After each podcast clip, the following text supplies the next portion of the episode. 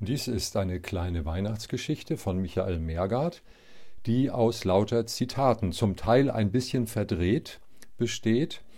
Das sind Zitate ähm, aus der Bibel von Shakespeare, Thomas Campbell, Goethe, Schiller, Archimedes, Berkeley, Vico, ein Amazonashäuptling, Feuerbach und Sokrates.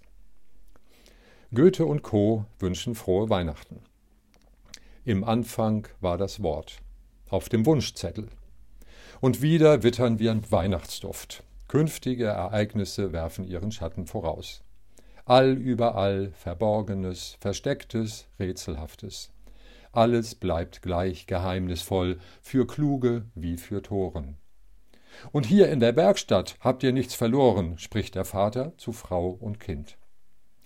Dann ist es soweit, Bescherung.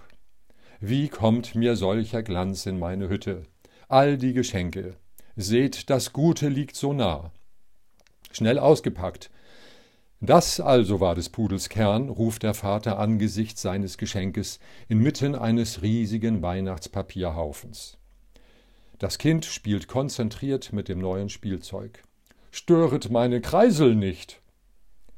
Die Augen der Frau leuchten, während sie ihre Geschenke, Kosmetik und Schmuck, betrachtet. Sein ist wahrgenommen werden. Ihr Gatte träumt davon, wie er mit Hilfe seiner neuen Kreissäge mit Kapp- und Gärungssägenfunktion neue Möbel tischlert. Das Wahre ist dasselbe wie das Gemachte. Alles ist himmelhoch jauchzend. Und zum Tode betrübt, denn was ist das? Ein Traum wird wahr und der Ärger beginnt.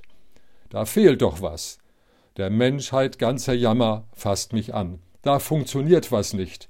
Das täuscht die hoffende Seele. Doch große Seelen dulden still. Alles Streben ist Leiden. Drum lass fahren dahin, lass fahren. Das ist der richtige Moment für ein tröstendes Weihnachtsmahl. Denn die den Augenblick ergreift, das ist die rechte Frau. Lasst wohlbeleibte Menschen um mich sein, bittet Mutter zu Tisch. Wie heißt es doch, der Mensch ist, was er ist. Und nachdem Leib und Seele mittels der guten Speise wieder zusammengefunden haben, rücken sich die Wichtigkeiten allmählich wieder zurecht. Was wirklich zählt, sind die Häupter unserer Lieben. Und als Trost für alle Vergänglichkeit des Materiellen lasst uns mit den Worten eines leidgeprüften Philosophen schließen. O, wie zahlreich sind doch die Dinge, derer ich nicht bedarf.